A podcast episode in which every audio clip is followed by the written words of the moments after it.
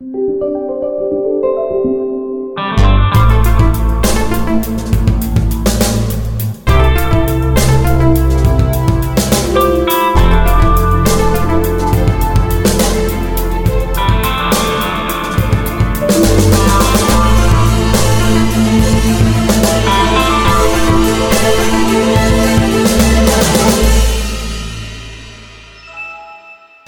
Bonjour à toutes et à tous et bienvenue dans Lifestyle, le podcast en voie de déconfinement qui vous parle de l'univers euh, Paint et Xbox. Non, non, on va vous parler aujourd'hui de Windows et de Store. Allez, nous sommes aujourd'hui le jeudi 22 avril 2021 et c'est le début de l'épisode 205. Pour cet épisode totalement automobile, pour ceux qui ont la référence, j'ai avec moi Flobo. Salut Flobo. J'ai pas la référence. La voiture, la 205 de chez Peugeot. Je l'ai toujours pas, mais c'est pas grave. C'est une voiture. C'est un vieux truc, tu sais. Non, mais t'es trop jeune. C'est pas grave, c'est pour les vieux qui écoutent le podcast, ils, auront la référence. Et puis, nous avons Cassim qui est là également. Salut Cassim. Salut, moi j'avais à peu près compris la, référence. Oui, je l'avais à peu près, mais c'est parce que je suis vieux aussi, peut-être. Euh, je ne sais pas, peut-être. Mais bref, euh, oui, c'était très bonne blague. Ouh, et on est prêt surtout à parler de plein de choses super intéressantes. Euh, je vous propose de passer outre cette petite boutade et de commencer directement avec le gros dossier d'aujourd'hui. On va parler Microsoft, on va parler Windows 10 et on va parler du store. Alors, euh, on a eu quelques rumeurs, Cassim, qui, ont fuité sur les internets. On a David Catu qui a été interrogé dans un podcast qui a donné quelques petites informations aussi. Euh, tout ça pour dire que Microsoft, normalement, travaillerait sur une nouvelle formule du store, du Windows Store. Donc le store que vous utilisez ou pas d'ailleurs sur Windows 10. Ça serait sympa de savoir si vous êtes un utilisateur régulier occasionnel ou pas du tout utilisateur de ce store. Euh, ben, peut-être avant de parler des nouveautés qui pourraient arriver, est-ce que Florian, toi, tu utilises ce store Oui, bah en même temps, les applications de base, elles sont dedans, donc euh, applications Microsoft. Oui, non, en fait, ça dépend. J'utilise pour les applications qui sont avec Windows 10, mais j'installe rien d'autre avec, non. Donc, euh, D'accord. non. Peu, très peu. Oui, en fait, s'il y avait une version en ligne de commande, je l'utiliserais plus. D'accord. Moi, de mon côté, je, l'utilise euh, aussi très peu. Euh, il y a quelques applications quand même que j'utilise euh, sur les nouvelles à chaque fois que j'installe une fois sur les sur les machines quoi. Mais une fois que c'est fait je ne touche plus trop au store euh, et à la limite c'est pour les jeux vidéo mais mais l'application Xbox permet de, de, me faire oublier le store tout à fait.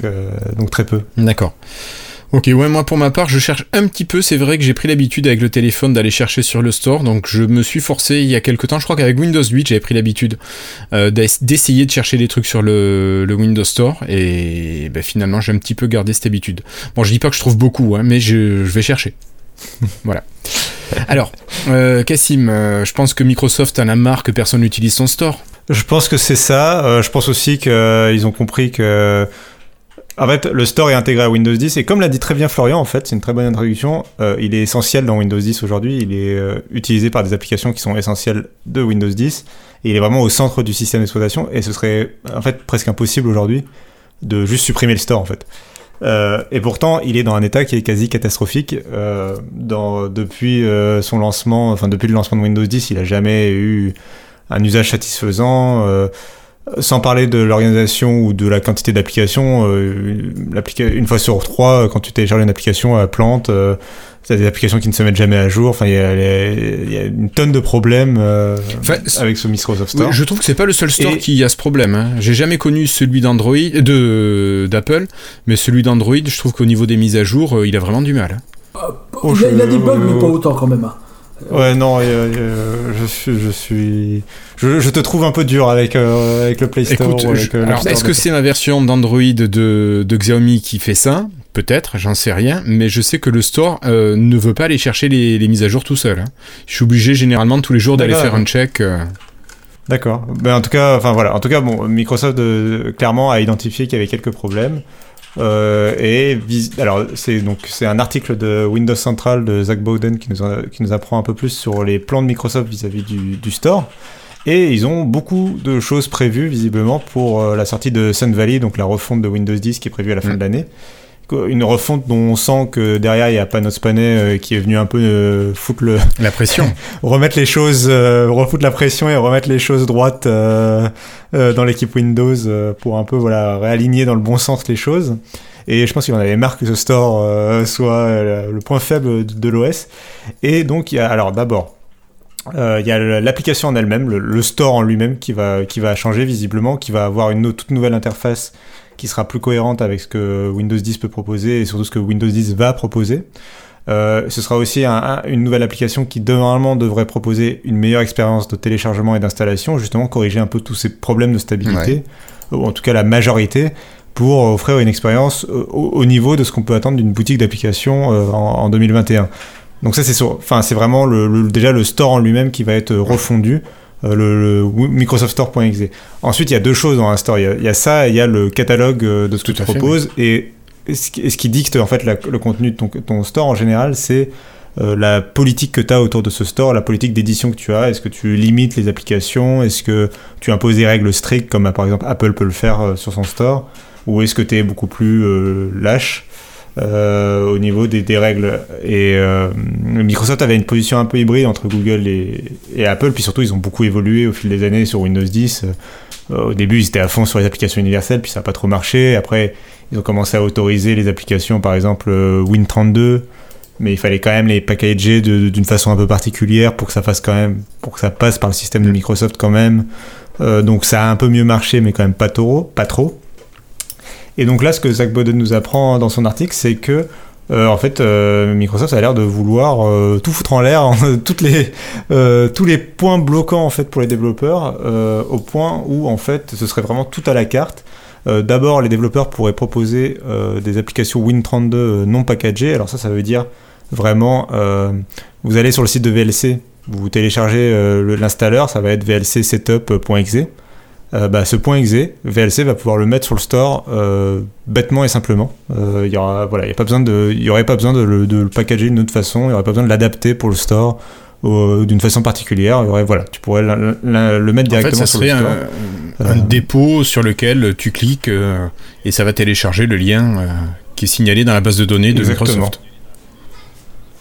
Pour euh, d'ailleurs, euh, pour aller encore plus loin, apparemment, Microsoft serait prêt à autoriser les développeurs à héberger eux-mêmes euh, l'application et, et le système de mise à jour. C'est important, notamment pour des applications comme Firefox ou Chrome qui se mettent à jour d'elles-mêmes en fait sans passer par un, par un système de store ou quoi que ce soit. Ils, ont, ils intègrent leur propre système de mise à jour. Et donc là, il y aurait la possibilité pour euh, le développeur de, de faire ça et de gérer son propre réseau, euh, de pas du tout passer par le système de téléchargement de Microsoft. Donc ça serait une deuxième liberté qui serait quand même assez importante. Et la troisième, dont on ne sait pas si elle va de pair avec ce que je viens d'expliquer, c'est le fait que les développeurs, et c'est peut-être une des plus importantes, les, développeurs auraient la possibilité de euh, utiliser leur propre système commercial plutôt que celui de Microsoft. Donc ça veut dire euh, le système de paiement, euh, le système commercial, c'est toute cette plateforme, euh, les publicités intégrées, le système de paiement, et du coup, derrière ça, il se cache aussi le fait que Microsoft récupère une commission sur chaque application vendue, notamment les jeux vidéo, au même titre que toutes les autres boutiques. Et si tu peux passer par ton propre système, voire carrément bypasser le système de Microsoft, bah, a priori, ça veut dire que euh, tu n'auras plus les 30% à payer par Microsoft. Alors du coup, euh, moi la question que ça me fait poser, tout ça, c'est euh, comment ça va se dessiner tout ça? Parce que est-ce que tu peux développer une application qui tirerait parti du store? Que, Si c'est tout à la carte, tu choisis de faire une application du store qui utilise le système de mise à jour du store, le réseau de Microsoft pour les téléchargements et tout, et tu te sers finalement de toute l'infrastructure de Microsoft et derrière tu ne tu payes pas la, commission de Microsoft, ce serait euh, euh, un coup de tonnerre par, par rapport à des solutions comme, euh, comme Steam ou, ou, d'autres boutiques, par exemple, notamment pour les jeux vidéo. Ça voudrait dire que enfin, voilà, tu as, Steam et Epic Games qui sont en train de se battre actuellement autour de la commission qui reverse aux développeurs. Et là, il y aurait Microsoft qui ferait quasi un, t'as l'impression un 0% quand tu. Ils peuvent aussi peut-être négocier les développeurs, une, un, un, plancher que les développeurs paieraient pour être sur le store. Et c'est ça, une location, par exemple, je sais pas, enfin oui, ou une somme fixe par exemple. et qui correspondrait au, au droit d'accès au store et après ils utiliseraient l'infrastructure Microsoft. Ce qui est, enfin voilà, euh, donc, euh, ça ouvre tout le champ des possibles. Et pour aller, euh, pour finir de, couvrir la news de, Windows Central, on a aussi l'information comme quoi, pour montrer un peu le l'objectif et pour montrer qu'ils sont le bon, bon élève, Microsoft mettrait sur ce nouveau store Microsoft Teams, Microsoft Office, Microsoft Edge et même Visual Studio. Donc un peu tout leur logiciel justement qui jusque-là euh, n'étaient pas sur le Microsoft Store, donc eux-mêmes n'étaient pas en fait sur leur propre boutique. Le paradoxe de, euh, l'étendue des problèmes que. Ah, et alors, ça ok, tu as parlé du côté un petit peu développeur ou éditeur d'application. Euh, moi, du côté utilisateur, je me dis, si j'utilise le store, normalement, ça va être des applications qui vont être sécurisées. Ça veut dire que ce sont des applications qui actuellement tournent dans une boîte, dans un conteneur fermé, si jamais l'application est verrouillée, alors normalement quand même Microsoft est censé les vérifier, les applications qui sont sur son store actuellement, mais même s'il y avait un problème dans cette application, le fait de fermer l'application, ça, efface cette boîte, et donc tout mon potentiel risque disparaît avec cette boîte. Est-ce que si les... Alors, est-ce que déjà là j'ai bon, ou est-ce que je me fais euh, un film un petit peu? Euh, alors là, Florian va peut-être. Euh, mais en fait, pour moi, c'est bon sur les vraies applications modernes ou WP. Mais, mais déjà, c'est plus vrai aujourd'hui. En fait, il y a un truc, je crois que c'est euh, les, applications store, elles peuvent passer en full trust, je crois qu'ils appellent ça, et dans ce cas-là, elles ont tous les pouvoirs sur ton PC, comme une application qui est en administrateur, qui pourrait. Mais, mais pour les vraies applications store classiques, si y a un WP et tout ce bazar-là, React Native, ces choses-là, euh, ça, euh, là, oui, oui, c'était un des packages fermés, mais ils ont déjà un peu cassé ce. Ils ont déjà un petit peu ouvert le. Ouvert la, les portes, on va dire, pour dire d'amener un peu plus de monde dans le store. Donc, mais là, euh, clairement, ce que Cassim nous, nous, présente, c'est ouvrir les portes grands. Là, il n'y a plus aucun contrôle. là, je veux dire, tu peux réinstaller 15 000 conneries en installant une application avec des trucs. avec des trucs qui sont embarqués avec. Surtout qu'en plus, si le développeur gère ses propres updates, c'est-à-dire qu'il pourrait mettre une version de base sans problème, puis t'envoies une mise à jour où il y a. Oui, des, des, des, conneries avec. Ouais, des saloperies avec. Donc euh, on perd clairement une. On, perd quelque chose là-dedans. Mais bon, ça c'est. C'est voir. Euh, est-ce que ça. Honnêtement. Oui, on perd ça, mais finalement, il y a tellement peu d'applications non Microsoft utiles sur le store actuel que, bon, est-ce que vraiment on perd grand-chose? C'est ça, en fait. Euh, on perd. Que, en fait, la possibilité que, le store fonctionne un jour euh, dans les règles qu'il avait parce qu'il n'a pas trop de retour en arrière possible.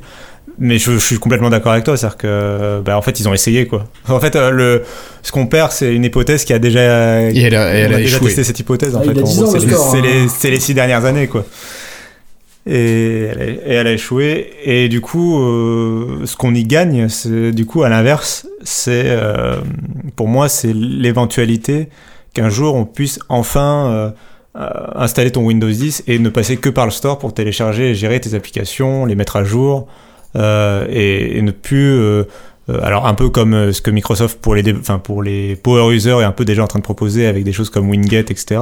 Mais là de façon beaucoup plus user-friendly, euh, pour moi, c'est important parce que ça veut dire aussi, euh, je, le, vois en plus parce que j'ai écrit un article là-dessus il y a ne serait-ce qu'il y a deux semaines où je recommandais des applications aux gens et je voyais à quel point c'est quand même beaucoup plus simple de recommander une application qui est sur le store à quelqu'un qu'une application qui est sur un site, euh, tu vois, même VLC, même si c'est VLC, tout le monde, tout le monde a confiance, euh, ça t'oblige à mettre un lien vers le site de VLC, tu vois. Euh, moi, je préférerais mettre un lien vers le store de Microsoft aux utilisateurs de Windows 10 euh, et un lien vers le Play Store pour que c'était sur Android et un lien vers iOS, l'App Store c'était sur iOS. et du coup, il y a ce côté découverte des applications qui peut, qui peut revenir, qui peut se renforcer de bah voilà quand, quand tu as une application chouette que tu as sur ton PC si tu veux le partager avec des gens bah tu peux juste balancer le lien du store et tout le monde tous ceux qui sont sur Windows 10 peuvent cliquer dessus et ont accès rapidement euh, je trouve ça plus logique et plus mieux intégré dans des systèmes de partage et de réseaux sociaux que euh, partager le site euh, officiel du logiciel. Je reste un petit peu sceptique, mais ouais, vas-y Florian. Je dis ce que tu disais par rapport à Wingate, je me demande si finalement ce serait pas leur idée de, de, faire du store une sorte de version graphique de Wingate au final pour avoir un seul système de paquet. En fait, j'espère que. Enfin, je trouverais ça peut-être plus intelligent encore de faire ça, en fait. C'est-à-dire que. Pas réinventer la roue et d'avoir une seule solution technique derrière et juste que ce soit l'interface graphique. Ce qui, en plus, ouvrirait d'autres possibilités. Enfin, ce serait très intéressant qu'ils fassent oui, ça. Moi, j'aimerais bien voir les UWP, les, enfin, les applications classiques, parce qu'elles vont rester les UWP. Hein, les gens qui veulent en faire, ils pourront en faire quand même. Et j'aimerais bien les avoir sur Winget, par exemple. Ça serait bien pratique, parce que moi, j'aime pas devoir ouvrir le store graphique juste pour les UWP. Ça, je crois que c'est prévu, par contre. Il me semble, dans Wingate, dans, dans la feuille de route de Wingate. expliquer en quelques mots pour les gens qui ne connaissent pas? Qu'est-ce que c'est que Wingate alors, c'est euh, la dernière itération d'un truc qui a un peu vivoté chez Microsoft, mais là, cette fois, enfin, pour moi, c'est la version où ça a l'air enfin de se concrétiser de façon euh, intéressante.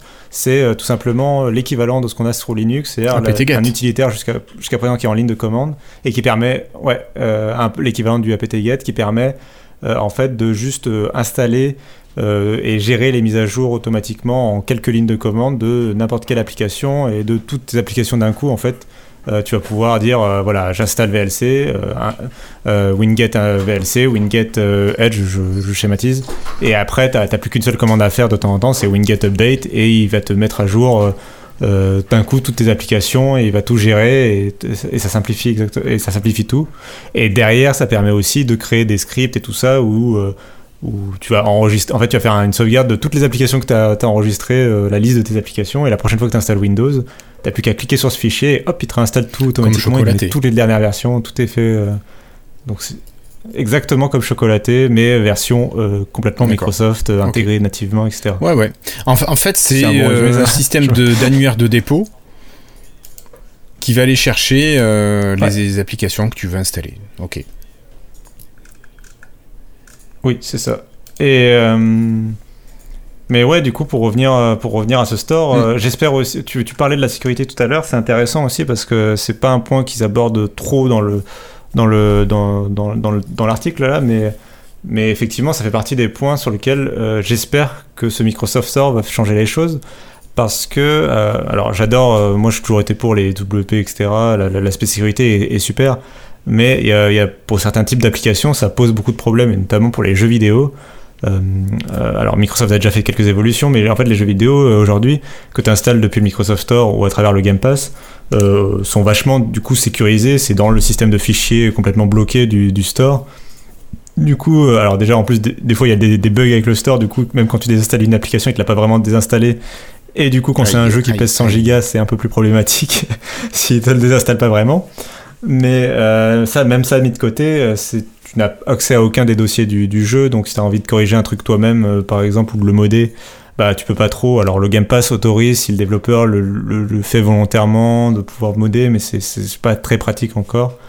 Euh, mais voilà, il y a plein de problèmes. les sauvegardes du jeu sont pas forcément enregistrées de façon aussi claire que la version Steam. Euh, tout ça, voilà, tout ça, c'est des trucs qui, peuvent poser problème à certains joueurs et qui font aussi que euh, un, jeu Steam ne peut pas sortir immédiatement dans le Game Pass, ça demande du, euh, du travail aux développeurs pour adapter le jeu, pour en faire un simili euh, WP, enfin un mi-chemin un peu, c'est du Win32 mais packagé un peu bizarrement. Et du coup, ça demande du boulot quoi. Et ça veut dire que tous les développeurs vont pas le faire. Et donc c'est forcément un frein aussi pour ce store. Et puis pour quelle audience, pour quelle audience au final? Parce que qui va, honnêtement, bah, j'ai envie de dire, hein, si je devais, si je devais acheter un jeu aujourd'hui, on me dit il est sur Steam, il est sur le Windows Store, je vais pas acheter sur Windows Store. Hein. voilà. voilà. Mais si demain, si demain euh, tout, tout, saute et que euh, euh, tu, tu le fait de l'acheter sur le store, déjà tu sais que ça te donne plus d'argent aux développeurs et ça te donne l'assurance que bah, du coup, avec les futures, versions, futures versions de Windows, bah, le jeu il reste avec toi et que en plus potentiellement il peut te suivre sur la Xbox, etc. Est-ce que du coup, il n'y a pas déjà euh, plus. Enfin, du coup, est-ce que ça peut pas au moins faire un peu pencher la balance, même si beaucoup de gens vont rester sur Steam? Je, je dis pas qu'ils vont retourner. J'ai honnêtement plus confiance dans le fait que Steam sera encore là que le Windows Store dans 10 ans. beaucoup plus. Ouais, là, je suis pas d'accord avec toi, Florian, parce que, en tout cas, pour tout ce qui est côté jeu, Cassim, on voit bien que lorsque tu achètes ton jeu, alors que si, quand c'est un jeu qui est disponible et sur PC et sur console, hein, mais si tu l'achètes sur console, tu vas le récupérer sur, euh, sur ton PC euh, automatiquement. Et moi, je sais, j'ai acheté par exemple le Forza, euh, Forza 4, non 7, pardon. comme ça, je l'ai acheté sur le store et je l'ai eu sur mon PC, je l'ai eu sur ma console pour ça. Comme ça, j'avais une, une licence pour toutes mes machines. Et je trouve ça super pratique. Non, mais je suis d'accord avec. Non, mais après, je suis d'accord avec Florian que euh, même si là toutes ces nouveautés arrivent, euh, Steam va rester le, quasi monopole du jeu vidéo pendant un petit moment.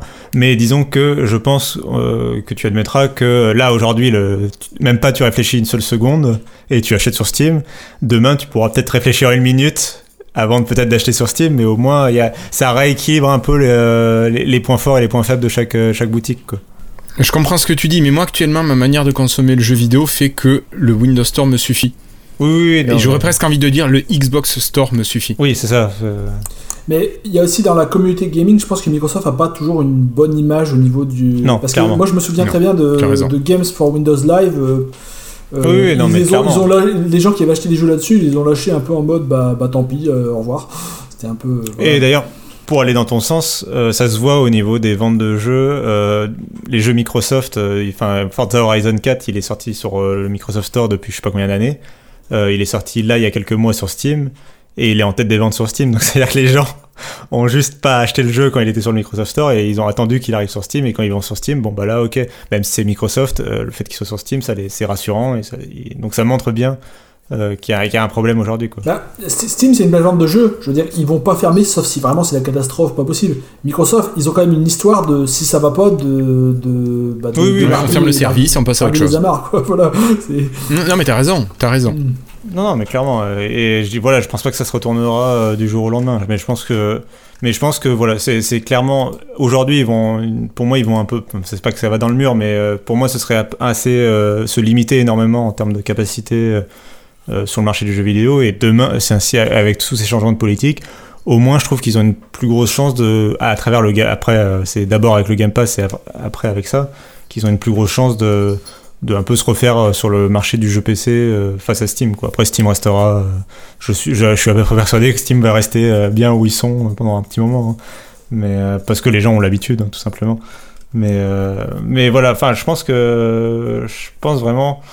Euh, que c'est des, enfin, c'est des, c'est des changements qui peuvent être très importants euh, pour l'avenir de Windows 10 pour le coup. Euh, Moi, je suis pas du genre à être facilement optimiste sur le store. Je pense que je l'ai assez montré Oui, oui, je te dans le confirme. podcast. Je te confirme. Euh, mais voilà, j'ai toujours, enfin, je suis toujours aussi très positif quand quand il y a des choses qui vont dans le bon sens. Et là, ça a l'air de, ils ont, ils ont l'air de, de va- vraiment faire sauter tous les verrous pour aller dans le bon sens. quoi. Mais du coup, on, euh, du coup, ce après, a priori, ce serait présenté en mai, euh, qui est le, à la build pour les développeurs évidemment. Donc d'ici, euh, j'ai pas les dates de la build, c'est quoi D'ici 15 jours, 3 semaines? C'est- euh, plutôt un mois, je crois que c'est autour du 20 mai. Euh, cette année. D'habitude, c'était, je crois. ah, L'an dernier, je crois que c'était début mai. Il me semble que c'est D'accord. entre le 3 et le 6 mai. mais- Ben, en tout cas, là, voilà, c'est autour du 20 mai. Et, et a priori, il y aurait une preview qui serait prévue, genre super vite, dès le début de l'été, peut-être, une version preview pour les insiders de, de, de ce nouveau store. Logique. Donc, euh, vivement, quand on voit en plus ce qu'ils ont réussi à faire avec le store de la Xbox, euh, bah, j'espère que ça va être aussi cool. C'est clair. Mais le store de la Xbox, c'est encore le même store derrière, c'est juste une enfant d'interface. Oui, enfin, déjà, l'interface est quand même beaucoup plus agréable à utiliser que celle qu'on a sur PC. hein. C'est ça, c'est alors le- il y, a- il y a deux choses. Oui, le, le store de la Xbox, l'interface est, est bien meilleure, tout est beaucoup plus cohérent et facile et fluide. Euh, après, oui, derrière, je pense que c'est les mêmes technologies.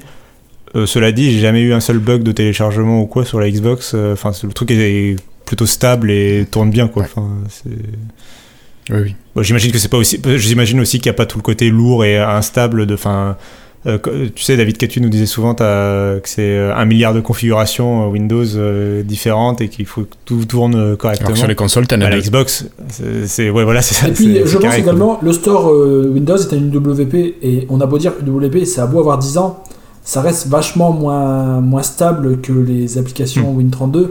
Et ils ont refait le store, et euh, le store Xbox maintenant, sur PC, c'est devenu une application, euh, je crois, en React Web, mais enfin, c'est du Win32 maintenant de fait. Mhm. Et donc, peut-être que ça a stabilisé un peu le bazar, parce que peut-être que c'était pas le backend qui était euh, le problème, mais clairement le, le fond, quoi, client. l'application elle-même. Oui, je pense que c'est un peu de tout et que oui, je pense, je pense que c'était plus le client d'ailleurs. hein. Oui, oui, oui. Bah, là, ils, ont l'air de dire que c'est la refonte du client qui va faire que d'un coup tous les problèmes de téléchargement vont s'envoler. Euh, C'est dommage qu'il l'ait pas fait avant quand même, parce que 6 ans avant de refaire un client qui pose problème, ça fait long. Bah en plus on avait cru comprendre. J'ai l'impression qu'on avait cru comprendre dans les épisodes précédents quand on avait eu des gens euh, que, que c'était qu'on n'avait pas forcément mis la, la, la- la Ligue 1 des développeurs de Microsoft sur, ça me rappelle euh, quelque chose. sur ce store. Ouais. Comme quoi. Allez. Bon, est-ce qu'on ferme la porte du store et on attend euh, fin mai pour aller voir ce qu'il en est mai, ouais. Ok, alors je vous propose d'aller faire un petit flip tout en nuances. Titre un petit peu facile, vous avez sûrement entendu que Microsoft avait racheté euh, l'éditeur Nuance pour quasiment 20 milliards de dollars, 19,7, une paille quoi. Une, broutille. c'est ça. Alors Nuance, qu'est-ce que c'est? Nuance, c'est un éditeur qui est plutôt spécialisé dans l'intelligence artificielle et la reconnaissance vocale. Euh, pour les anciens qui ont connu les ordinateurs qui n'avaient pas de reconnaissance vocale intégrée, vous aviez euh, Via Voice, qui était édité par IBM, et vous aviez son concurrent qui était euh, Dragon Natural Speaking, Naturally Speaking, pardon, et qui était édité justement par Nuance. Donc Nuance qui est quand même assez ancien parce que moi j'utilisais Via Voice en 96-97, donc Dragon existait déjà. Et, voilà, donc euh, Nuance a quand même aussi participé à un petit projet, Cassim, euh, un petit projet d'assistant personnel qui s'appelle Siri. Je sais pas si vous en avez entendu parler. Non? Oui, bah c'est le concurrent qui n'a jamais marché de Cortana. tu parles de qui qui a jamais marché? Cortana ou Siri là? J'ai du mal à suivre. Non, non.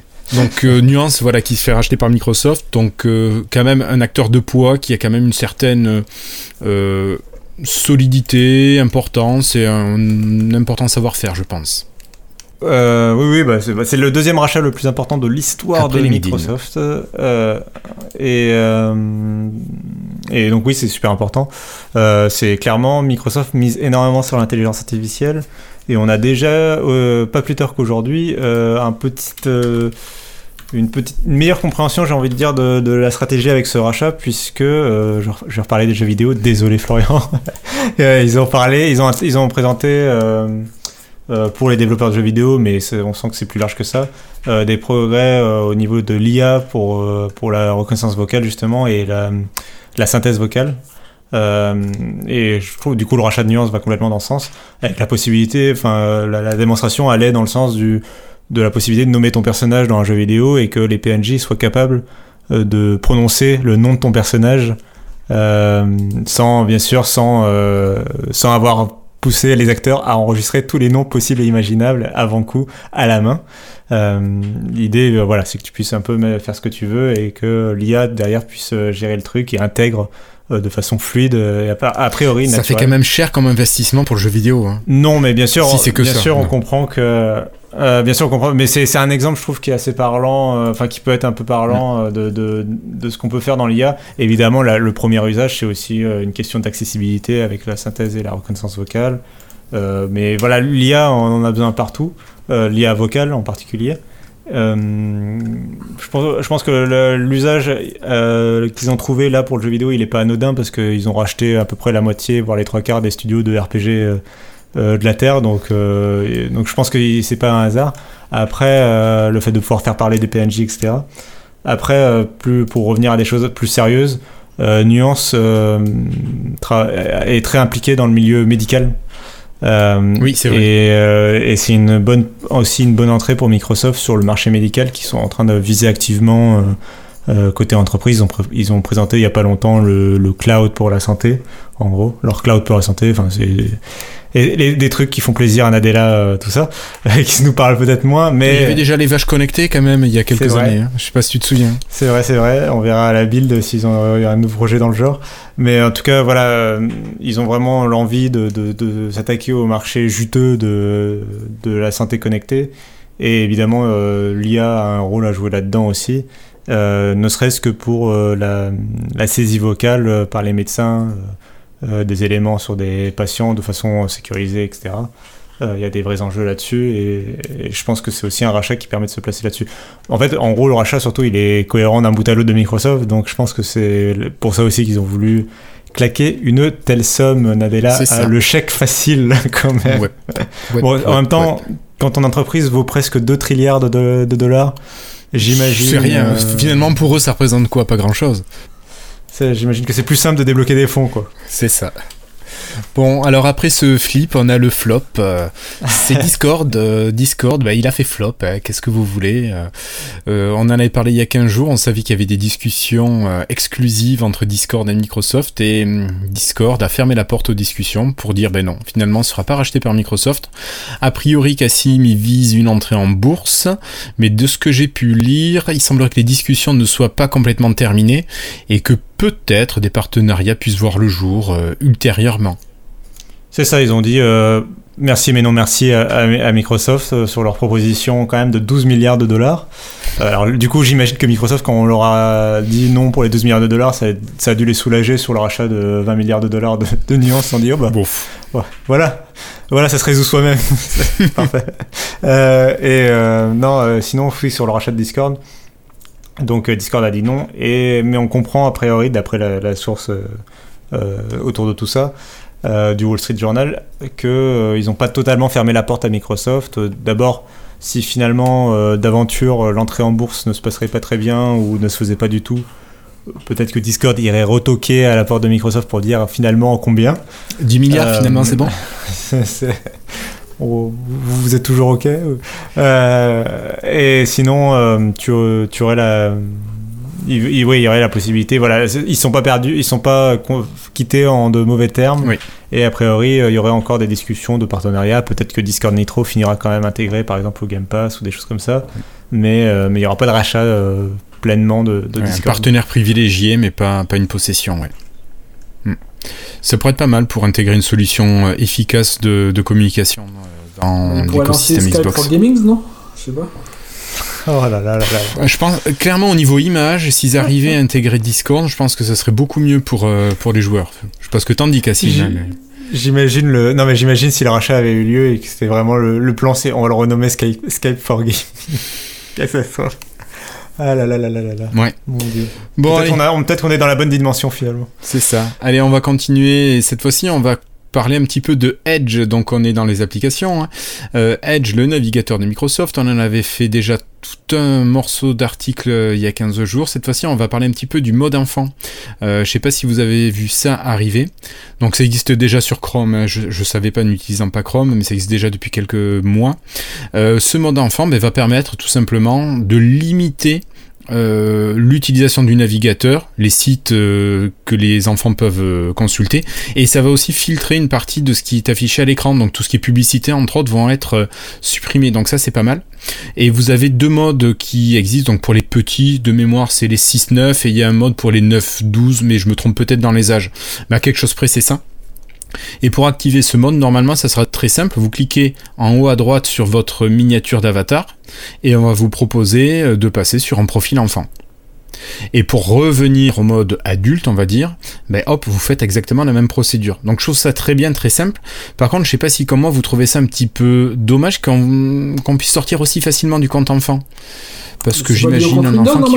C'est pas Pardon compte Windows Tu peux pas faire un compte Windows pour enfant qui utiliserait le Alors, enfant derrière tu peux, tu peux le lier à un compte enfant, mais l'idée c'est de ne pas avoir besoin de laisser euh, une session exprès pour l'enfant.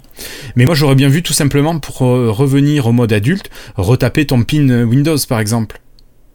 J'aurais bien vu ça comme manière. De toute façon, je veux dire, si t'es sur ta session adulte, tu peux déjà faire ce que tu veux en dehors, donc bon. Euh, ouais. c'est un enfant, c'est un enfant, c'est vrai que c'est un enfant, c'est pas. Il va pas forcément. Il va peut-être pas ouvrir le terminal. Non, peut-être pas. Quoique certains seraient capables quand même. Ça dépend ce que tu as laissé ouvert. Après, tu peux faire un bureau enfant aussi. Tu peux un bureau sur lequel tu rien à part le navigateur. Voilà.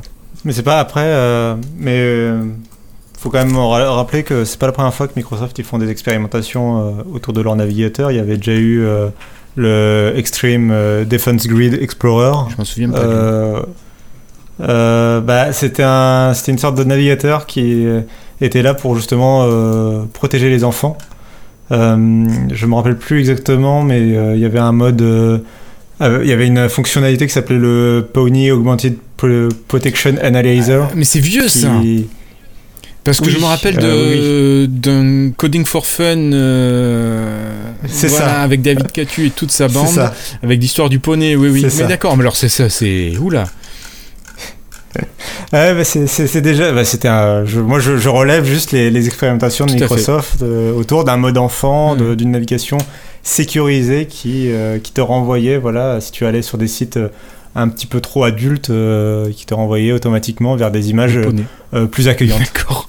Merci beaucoup, Cassim, pour ces bons souvenirs qui reviennent. Allez, euh, on continue avec une sortie qui a eu lieu il y a une semaine, environ une semaine, dix jours. Euh, vous avez Edge Canary qui est sorti sur Android et qui devrait bientôt sortir sur iOS. Alors, Edge Canary, vous allez me dire, mais il y avait déjà Edge sur, euh, sur Android, n'est-ce pas? Sauf que ce Edge Canary, il est complètement différent du Edge Legacy en réalité qui est présent sur Android, donc le vieux Edge. Oh Florian, pourquoi tu dis non? Je dis, le, le moteur derrière est complètement différent, mais ils ont gardé l'interface globalement. Oui, oui, mais le moteur derrière est complètement différent. Voilà. Ils ont repris, en fait, euh, le Edge Android actuel, euh, c'était un, Edge qui avait été fait à l'époque où, euh, où le Edge du PC c'était encore le Edge en héritier d'Internet Explorer avec son même moteur euh, Trident. par Microsoft. Trident, oui. Et, et donc, le- depuis que c'était passé sur Chromium sur PC, ils n'avaient jamais réutilisé la même base de code pour la- leur navigateur mobile. Et donc, euh, les navigateurs mobiles utilisaient une base d'Android euh, beaucoup plus. base de. pardon, base, euh, désolé. Une base de Chromium beaucoup plus ancienne que les, que les, les bases utilisées sur Les versions PC. Et donc ça c'est ce qu'ils ont fait maintenant, c'est-à-dire que tous les jours on va avoir une bulle de, de- si on est en Canary, tous les jours on a une bulle sur PC, on a une bulle sur mobile euh, avec la même version du, de Chromium en arrière-plan.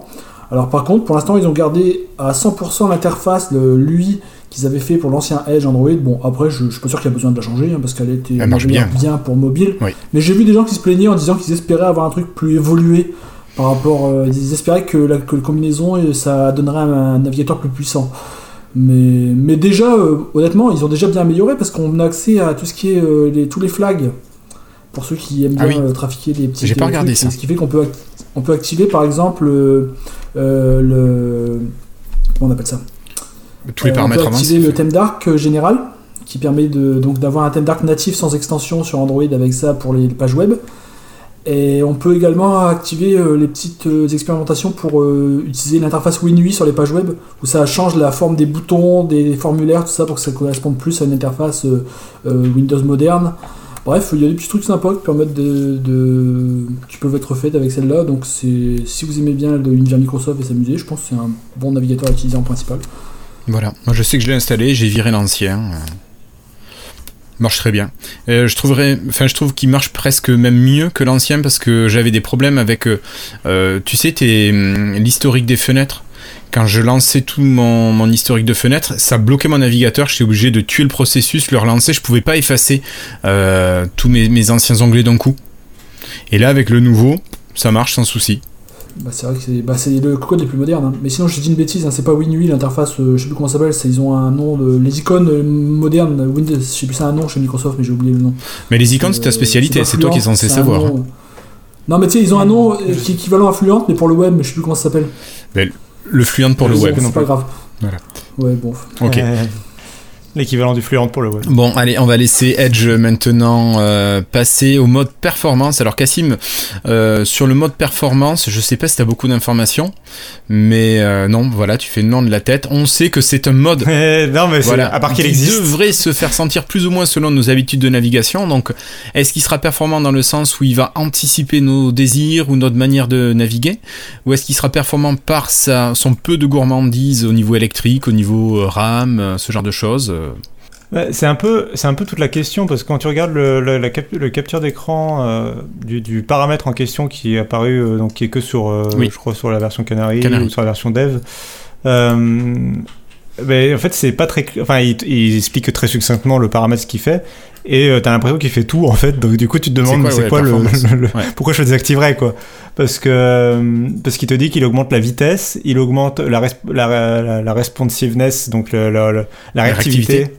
Euh, il augmente, euh, il améliore l'usage mémoire, l'usage CPU, il améliore la batterie, il améliore euh, les performances. Normalement, c'est soit l'un, enfin, par exemple, améliorer l'autonomie et les, les performances. Je vois pas comment les deux peuvent s'associer en fait. C'est pour moi, ils ont fait ou tout le code, ils ont fait un truc génial, mais Et euh, pareil, la- pour moi, la façon dont un navigateur peut facilement améliorer les performances, par exemple, c'est comme tu le dis, c'est étudier tes habitudes de, na- de navigation et euh, précharger des pages Mm. euh, avant que tu arrives dessus. Mais ça, par exemple, ça a un coût en mémoire, c'est-à-dire que tu, logiquement, oui. tu, tu, tu commences à le charger en mémoire avant. Mais là, ils Donc, te disent en que ça va améliorer aussi. ta mémoire. Bah oui. Non, mais voilà. Mais c'est sorti ça il fait tout. C'est quoi Ça vient d'où? J'ai pas suivi ça. C'est euh, dans la version Canary de, de Edge, euh, ça a été annoncé. Euh, c'est pas, il faut activer une petite ligne pour la, pour l'activer. C'est quand même public, euh, c'est pas genre euh, une bidouille ou quoi. C'est publiquement annoncé par Microsoft, mais c'est réservé en- en- à une, une ligne de commande à activer toi-même. Et euh, donc tu as un mode performance dans, dans Edge qui est pas très clair sur, pour l'instant sur, euh, sur exactement ce que lui fait. Euh, ça, ça vient en, en addition du, euh, du système de d'onglets en veille là, qui a été ajouté il y a quelques versions. Euh, donc on verra bien ce que, ce que ça fait. euh, ce que ça fait. Oui. C'est ça. Euh, mais pour l'instant, euh, c'est pas très clair. Par contre, il y a une deuxième fonctionnalité qui arrive, Cassim, qui elle est très très claire et je trouve très pratique. Enfin, elle est là. Euh, c'est que vous allez pouvoir ajouter du texte dans vos PDF directement dans le navigateur. Donc, vous avez un formulaire à compléter, mais pas besoin de l'imprimer, pas besoin de sortir le stylet. Vous cliquez, vous saisissez votre texte à l'endroit où il faut ben, saisir le texte. Oh, putain, vous enregistrez et directement on envoie en numérique ou on peut l'imprimer déjà rempli. Donc ça c'est le côté très pratique, pas besoin d'avoir une application tierce, le navigateur s'en occupe. Bon j'ai Ouais. pas encore pu le tester mais euh, Non, mais clairement, c'est bien. ça c'est top, ouais. Bon mais voilà, on a fait le tour sur cette partie euh, Microsoft et Windows. Rien à rajouter Florian? Juste peut-être une théorie par rapport à cette histoire de performance. Je me disais qu'en fait, une façon dont ils pourraient gagner les deux à la fois, c'est un peu de sortir de la boîte du navigateur et d'aller appeler des choses en native. Par exemple, actuellement, je sais qu'il y, a des- il y avait des expérimentations qui faisaient dans les flags pour tout ce qui est lecture vidéo, pour plutôt que de passer par Chromium, de bypasser tout ça et d'appeler directement les- l'accélération native de Windows. Euh, il y avait des Mhm. expérimentations, Oui, ça plantait, c'était très plantogène, hein, mais ils avaient fait des tests comme ça, et je me demande si en l'intégrant plus à Windows, ils pourraient pas euh, en faire, euh, en fait, euh, bah, à accéder plus directement aux ressources du système pour dire de, à la fois, bon, et, là- et de ce côté-là, ils gagneraient à la fois en performance et en économie. Ce serait une solution. Mhm. Et je sais pas, ce mode-là, il est que pour Ouais, Windows ouais. ou il est pour tous? Ils ont prévu, je sais pas s'ils ont prévu, on sait pas encore. Euh, je crois que c'est c'est peut-être que pour Windows, Enfin, euh, tu as raison. En tout cas, c'est sur le desktop pour l'instant. euh, ouais, euh, oui. Non, non, mais c'est- c'est pas, c'est pas bête comme euh, je trouve comme, euh, comme intuition. Mais si on le lit trop au système comme ça en sortant euh, de l'application, est-ce qu'on va pas à nouveau retrouver ce qu'on avait avec Internet Explorer, un navigateur qui est forcément lié au système? Non? Non, parce que là, clairement, c'est des. Ils feront jamais ça en, en obligation, je veux dire. C'est, ce sera euh, des plus pour Windows, mais il y aura toujours la version classique de Chromium en dessous. Je veux dire, ils vont pas, euh, ils vont pas enlever des bouts de Chromium. C'est, c'est, c'est du bonus. D'accord. Ok, ça marche. Et c'est pareil pour les PWA. On peut imaginer que les PWA sur Windows, elles s'intégreront plus à l'OS. Mais c'est pas pour ça que ça ne fonctionnera pas sur les autres. Ce sera du bonus pour Windows, mais voilà. Ok. Merci. Allez, on referme cette partie Microsoft et on saute à la partie hardware.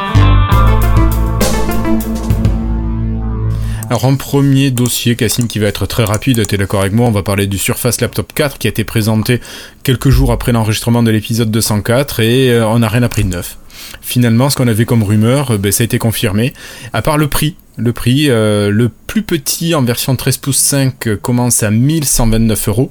Donc de mémoire, c'est 8 Go de RAM, ce- 256 Go de stockage, je dirais. Et puis, puis voilà, ça en version euh, AMD. Et par contre, la première euh, version en 15 pouces est à 1400, 1450 dollars. Ouais, bah je crois que t'as un peu tout dit. Euh, y a les, les, les produits ont commencé à être testés, j'ai vu euh, aux États-Unis. Alors je t'avoue, que j'ai un peu suivi ça de loin parce que ça me m'intéressait pas. Vraiment. euh, Enfin vu que vu que le, le- vu que le- c'est pas c'est pas y a pas de changement Non. de design, le changement de processeur est très léger. C'est un donc pas refresh, une révolution du tout du produit. C'est un petit refresh et j'ai commencé, j'ai vu vaguement en diagonale quelques tests américains qui avaient l'air de dire que, bon, que c'était une bonne machine parce qu'en plus eux ils aiment bien déjà les produits Surface, que c'était une bonne machine, que, les performances étaient en belle augmentation, je crois que l'autonomie aussi.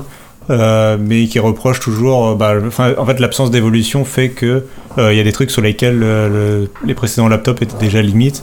Et bah, plus Microsoft euh, renouvelle sans changer, plus euh, la, vieillesse euh, s'accentue. Euh, notamment le fait qu'il n'y ait aucun port euh, Thunderbolt euh, sur ces laptops. Alors que Ouais. la concurrence en a. Voilà. Non mais. Alors j'ai regardé ça parce que moi je me dis un jour faudra que je pense à changer ma Surface Pro 3 et je pense partir sur une machine type Surface Laptop. Et alors j'ai regardé le Dell XPS 13 parce que c'est quand même un concurrent euh, qu'on met souvent en face et au niveau tarif ils sont exactement dans le même tarif si tu veux un écran tactile sur le Dell XPS. hein.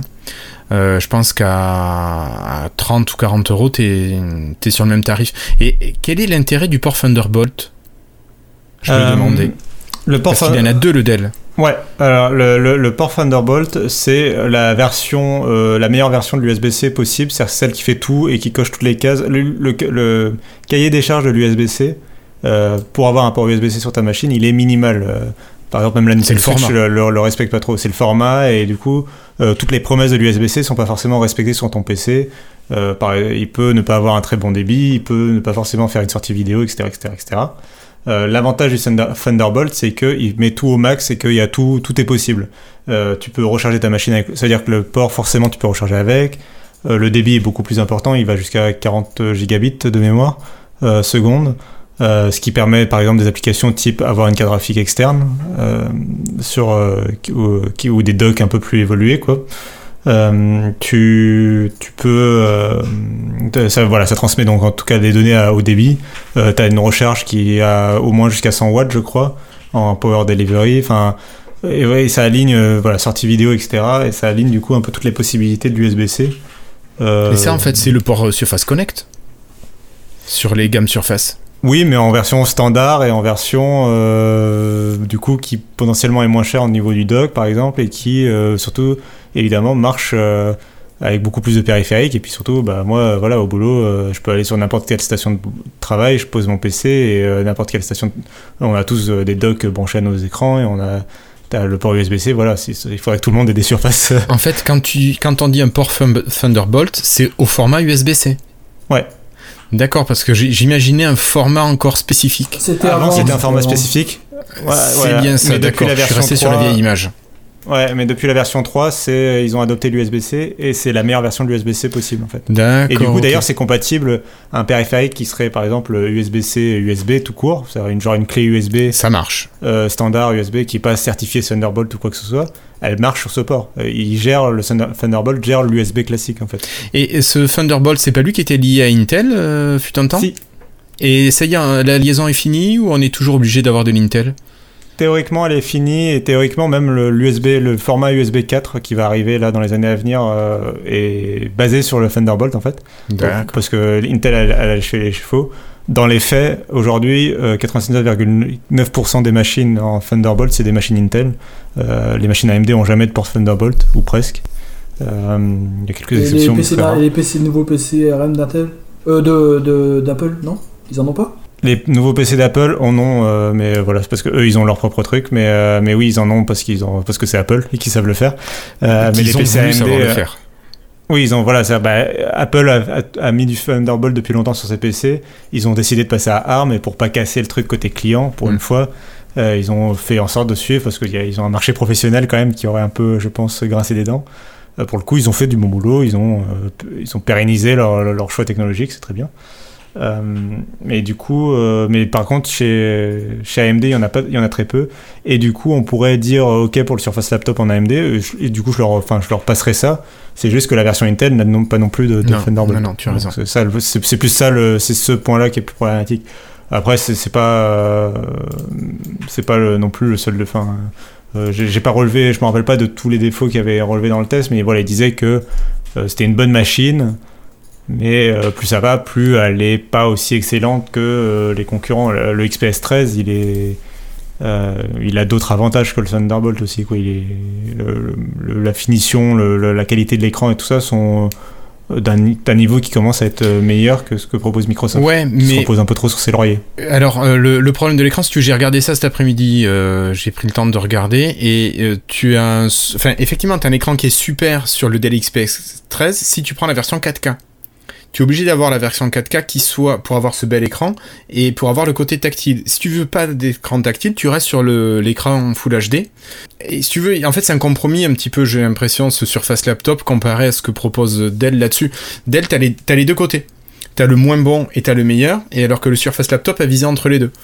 C'est C'est vraiment, c'est vraiment je- je peux 1080p sur la version la plus basse, ça me paraît faible aujourd'hui. Bah, si, si, non, non, euh, si, si, si, si, c'est du Full HD. Bah, c'est le stand... Après, c'est du 13 pouces. Oui, hein, c'est donc, du, euh, oui, c'est du 13 En fait, pouces. le- quand même. le on, laptop, on, est, bien, on est bien loti en général maintenant. C'est. Oui, euh, ça pour le coup. euh, Non, mais je, je, je dis pas le contraire. Bah, surtout que les écrans des surfaces sont quand même en général très bons, même en, au-delà de la définition, en qualité de calibration, etc.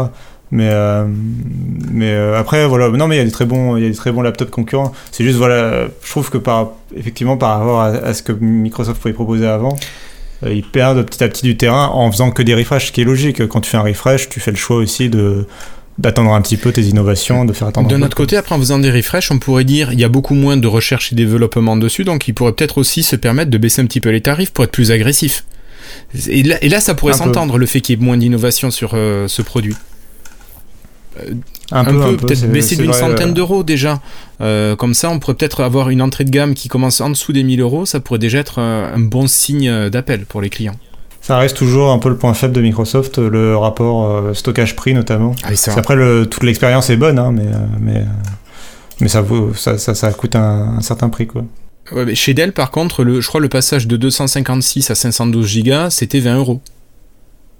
Et là, tu te dis banco, quoi. Ouais, ça, c'est- 20 ça, balles pour 256 Go ça, de ça plus, paraît, pourquoi se euh, priver ça, paraît incroyable. Ça. Bon, allez. Oui, non, clairement, pour le Surface Laptop, faut compter bien 1500 euros pour avoir la bonne configuration. Euh, non, j'avais euh, 1350. Tu as un corps. euh, je sais plus si c'est le i5 ou le i7, mais tu as 512 Go de RAM. Euh, non, de stockage. Et je ne sais plus si tu avais 8 ou 16 Go. Je crois 16 Go de, de RAM. Ça faisait déjà une config qui commençait à être pas mal. Voilà. 1300, ouais, peut-être 1380. euh. Allez, bon, on ferme le Surface Laptop 4 et puis on passe, Ouais. euh, allez, pas à l'œil de Sauron, mais à l'œil de Redmond. On en a parlé l'autre fois et euh, Microsoft a enfin sa nouvelle webcam, alors qui s'appelle de son nom magnifique, hop, je l'ai là, euh, ben, je l'ai mangé. Ah oui, Mais- la moderne webcam, moderne, tout simplement. je- ouais, la moderne ouais. webcam. Parce que c'est- la gamme. Euh, en fait, ils ont une gamme de périphériques qui s'appelle Voilà. moderne. quoi. Donc euh, la webcam, une webcam 1080p. Euh, rien de particulier, mais euh, voilà, qui est optimisée pour avoir un champ de vision à 78 degrés. Elle est connectée en USB-A. Et petit truc sympa, elle a un bouton pour fermer l'œil de la caméra et qui ferme la connexion à la caméra. Et si vous ouvrez l'œil, ça euh, lance la connexion. Euh, donc ça, c'est, enfin, ça active ou désactive le flux, le flux vidéo. Donc c'est plutôt pas mal comme euh, petite innovation. Oui, mais alors, moi j'étais un Alors, peu déçu? Ouais. Euh, j'étais, un, tout. j'étais un peu déçu. Bah, Enfin, nous après, on a eu que la rumeur. euh, moi, j'avais suivi que la rumeur comme quoi ils allaient faire euh, une webcam, donc j'espérais quelque chose de plus haut de gamme et un peu plus à Ah, l'avance. ça, ça avait été dit dans la rumeur, Cassim, que ça serait pas une grosse webcam. Oui, mais j'espérais quand même. Je, reste déçu que Microsoft, euh, euh, après je sais pas combien d'années d'absence de, des webcams, là, ils reviennent et ils, font, et ils font une webcam un peu, ouais, ok. Ok tier, quoi. Enfin, ok, quoi. Euh, mais euh, notamment, enfin, en fait, ce qui me gêne le plus, c'est qu'elle soit pas euh, compatible Windows Hello. Euh, je trouve ça un peu dommage. euh, c'est la techno de, de, de Microsoft. Je trouve ça un peu dommage que qu'elle le gère pas, quoi. Ou est-ce qu'ils vont nous sortir, parce qu'ils n'ont pas annoncé le prix de cette webcam encore, est-ce qu'ils vont nous sortir une version qui est pas Windows Hello, une version Windows Hello et peut-être une version 4K ensuite? Je suis pas sûr que les gens y paieraient plus juste pour Windows Hello sur une webcam. hein. Je ne sais pas. Je sais pas. Je, je- non, mais Ouais. voilà, euh, je, je sais pas du tout. Euh, voilà, j'ai l'impression qu'il y a plein de choses à faire dans le domaine des webcams. Là, d'ailleurs, j'ai l'impression qu'il y a des fabricants qui commencent un peu à se réveiller euh, pour un peu gérer davantage de choses, ce qui est pas mauvais. On verra. Bon, après, bon, ça reste une webcam, on va pas. C'est ça. Bon après il y a quand même eu euh, dans cette gamme moderne des choses euh, alors plus ou moins intéressantes qui ont été annoncées. Euh, le moderne USB headset, donc un casque micro en USB pour 50 dollars aux États-Unis. Il semblerait que le micro ait une réduction active de bruit pour vraiment filtrer votre voix. Alors moi des fois je trouve que ça fait une voix un petit peu trop numérique ou un peu nasillarde parfois. Je sais pas ce que vous en dites. Comme, avec, comme, comme quand de bruit sur les micros. Comme quand Oui. j'utilise ça dans mes Surface Headphones Alors non, toi tu as la réduction de bruit dans le casque. Je sais pas si tu l'as au niveau du micro du, du Surface Headphones. Je sais pas. Je, je sais pas du tout. Je sais pas. Mais je sais que pour avoir déjà entendu des gens qui ont des micros comme ça, euh, je trouve que ça fait un peu... euh, bah, ça fait très numérique. Alors c'est très propre, mais ça fait pas naturel, ça va manquer un petit peu de chaleur. euh. Après, tu me diras, si c'est pour le boulot, c'est pas grave, et au moins t'as une voix qui est claire, qui est intelligible, et euh, voilà. Il semblerait que le casque aussi soit très confortable à porter euh, sur du long terme. Donc peut-être des gens qui font des tâches de secrétariat ou qui font des visioconférences euh, longues. À côté de ça, euh, Florian, j'ai pensé à toi, ils ont sorti un Surface Headphones 2 Plus for Business. J'ai vu ça. Donc c'est à peu près le même que le tien, avec le bouton de Teams. Ouais, il est en noir. Euh, Non, il y a, euh, Ouais, ouais, il y a une autre. petits- Non, il y a une différence quand même. Euh, Il y, a- il y a un petit, un petit supplément en plus, c'est euh, il y a une gestion du- d'un protocole sans fil. Alors c'est très drôle, c'est un protocole sans fil propriétaire qui demande une clé USB euh, pour être branché pour euh, gérer ça. euh, pour gérer euh, une connexion qui serait euh, plus fiable que ce que propose le Bluetooth. Est-ce que ça vous rappelle quelque chose, un casque qui gérerait à la fois le Bluetooth et en même temps une sorte de connexion sans fil propriétaire? Oui, hein, ok. ça C'est- au- moi je pense au casque Xbox, tiens. c'est ça. Mais, euh, mais alors surtout, on va pas dire, on va pas dire que c'est le protocole Xbox Wireless qui est très bien et qui, qui serait exactement ça. On va juste dire que c'est un protocole propriétaire. On sait pas, c'est sans fil. Donc tu veux dire, attends, attends Cassim, tu veux dire qu'il faut que j'achète un casque business pour jouer sur ma console? Non, non, mais je sais pas en vrai. euh, Enfin, j'ai l'impression que ça me semble être la même technologie et que juste ils osent pas le dire. Je pense pas après que euh, ça veut dire que la- je- que c'est nécessairement que les deux communiqueraient exactement. Il va avoir changé un petit truc pour dire que les deux Que sont c'est pas le même.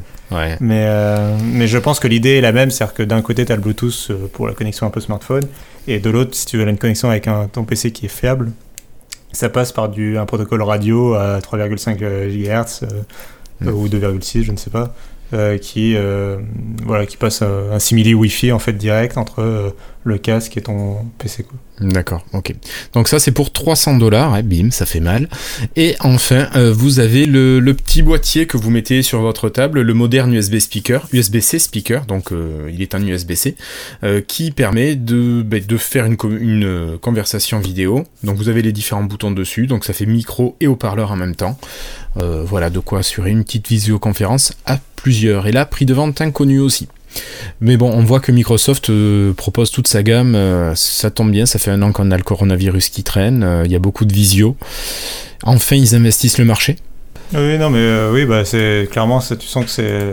Et je pense que ça va pas être le seul fabricant cette année à nous sortir une suite d'accessoires. Je pense qu'on aura l'occasion d'en reparler. mais- Je trouve que c'est les premiers là qui proposent une nouvelle gamme de produits dans ce, dans ce sens-là.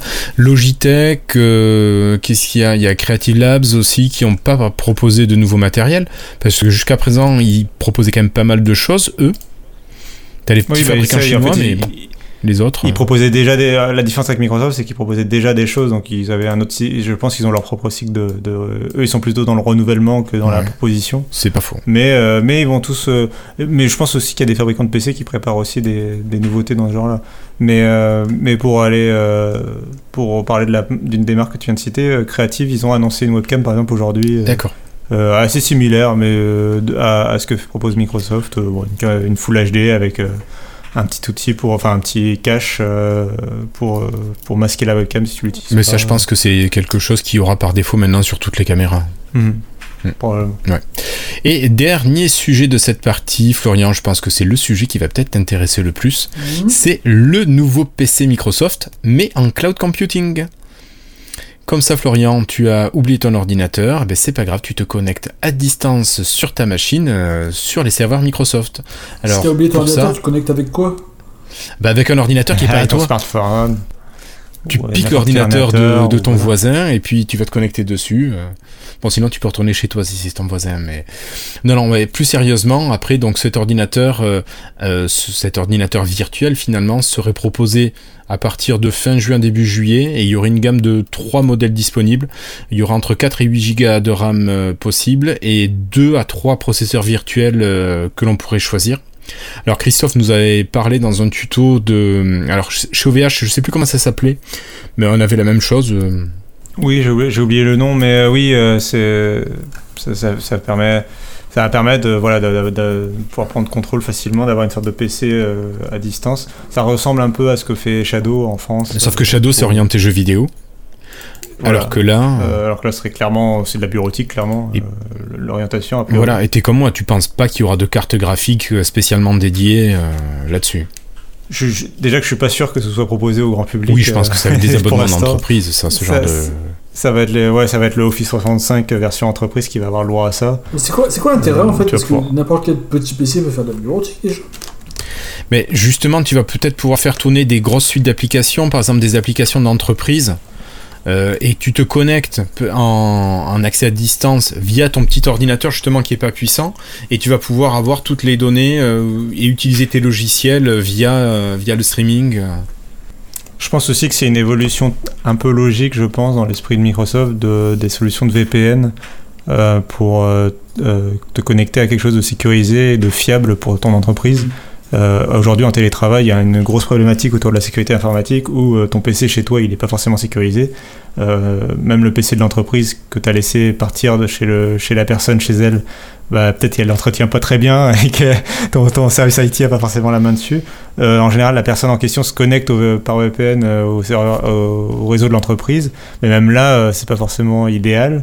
Et, euh, et du coup, peut-être que se connecter directement dans la- dans l'infrastructure cloud de Microsoft, bah, ça peut permettre aussi de garder une sorte de sécurité, euh, d'environnement sécurité euh, autour des Mm. données, quoi. J'imagine. Pareillement. Après, il faudra que les gens aient des bonnes connexions, hein, tous. Pour faire tout en RDP toute la journée, euh, voilà. Ah, ouais, enfin après, c'est pas du jeu vidéo que tu streams non plus, c'est un bureau, peut-être des feuilles suis- Excel. moi, je suis. Vu Ouais. que j'aime pas utiliser mon propre, euh, j'aime pas utiliser mon PC de boulot, je suis en train de streamer dessus depuis mon PC perso. Il est à, il est à un mètre derrière, euh, branché sur le même réseau, très régulièrement ça lâche. hein, donc bon, euh, D'accord. voilà.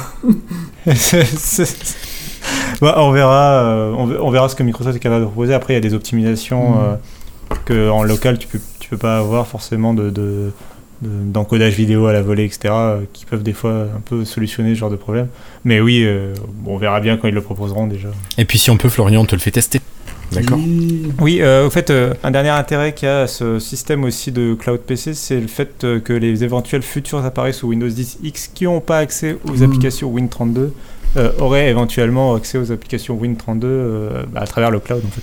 Comme sur le HP euh, Elix. euh, euh, Ouais, non, je me rappelais, j'essayais de me rappeler du nom du truc, oui. Elite. Elite X3. X3. Ok. Je sais pas pourquoi. ben souviens. voilà. Allez, Florentin. Parce que c'était le dernier Windows Phone. Allez. Bon, allez, on finit cette partie et on passe aux jeux vidéo et à la Xbox.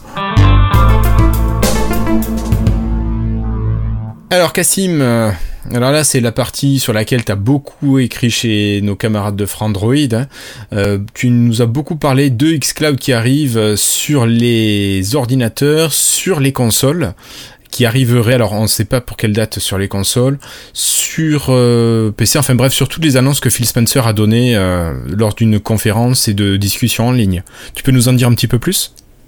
Euh, oui, je peux en dire un peu plus. Alors déjà, oui, ils ont commencé la semaine par annoncer que Xcloud arrivait enfin sur PC, ça fait un petit moment 20 qu'on l'attendait, et sur les appareils, l'écosystème Apple.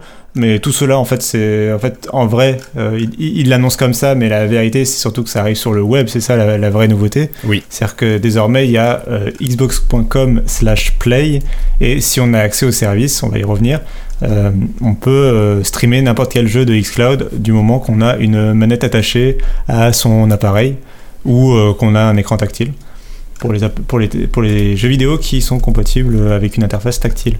Et donc on a la possibilité, euh, depuis n'importe quel navigateur, euh, soit, enfin, a priori, il vaudrait mieux que ce soit un Edge, Chrome ou un Safari. Mais du coup, ça veut dire que euh, l'iPhone, l'iPad, tout ça, d'un coup devient compatible puisque Apple bloquait l'application. Mais là, comme ça passe par le web, hop, ça, ça contourne Apple. Euh, ça veut aussi dire qu'on peut enfin de nouveau jouer à des jeux vidéo sur Mac. euh, donc ça, c'est une bonne nouvelle aussi. Et euh, que c'est moi qui exagère là. et, euh, et au-delà de ça, donc c'est évidemment l'arrivée sur PC, ça c'est super pratique. puisque ça veut dire que n'importe quel PC, notamment ceux qui font pas tourner beaucoup de jeux vidéo parce qu'ils sont bureautiques, on en parlait à l'instant, bah, vont pouvoir faire tourner un peu des jeux euh, en streaming depuis les serveurs de Microsoft. Euh, donc le, truc, le service est arrivé en bêta euh, entre guillemets fermé. C'est un peu chelou la, solution qu'a choisi Microsoft puisque en gros faut être abonné au Xbox Game Pass Ultimate. C'est la condition de toute façon pour accéder à xCloud de- de- d'habitude déjà sur les versions Android.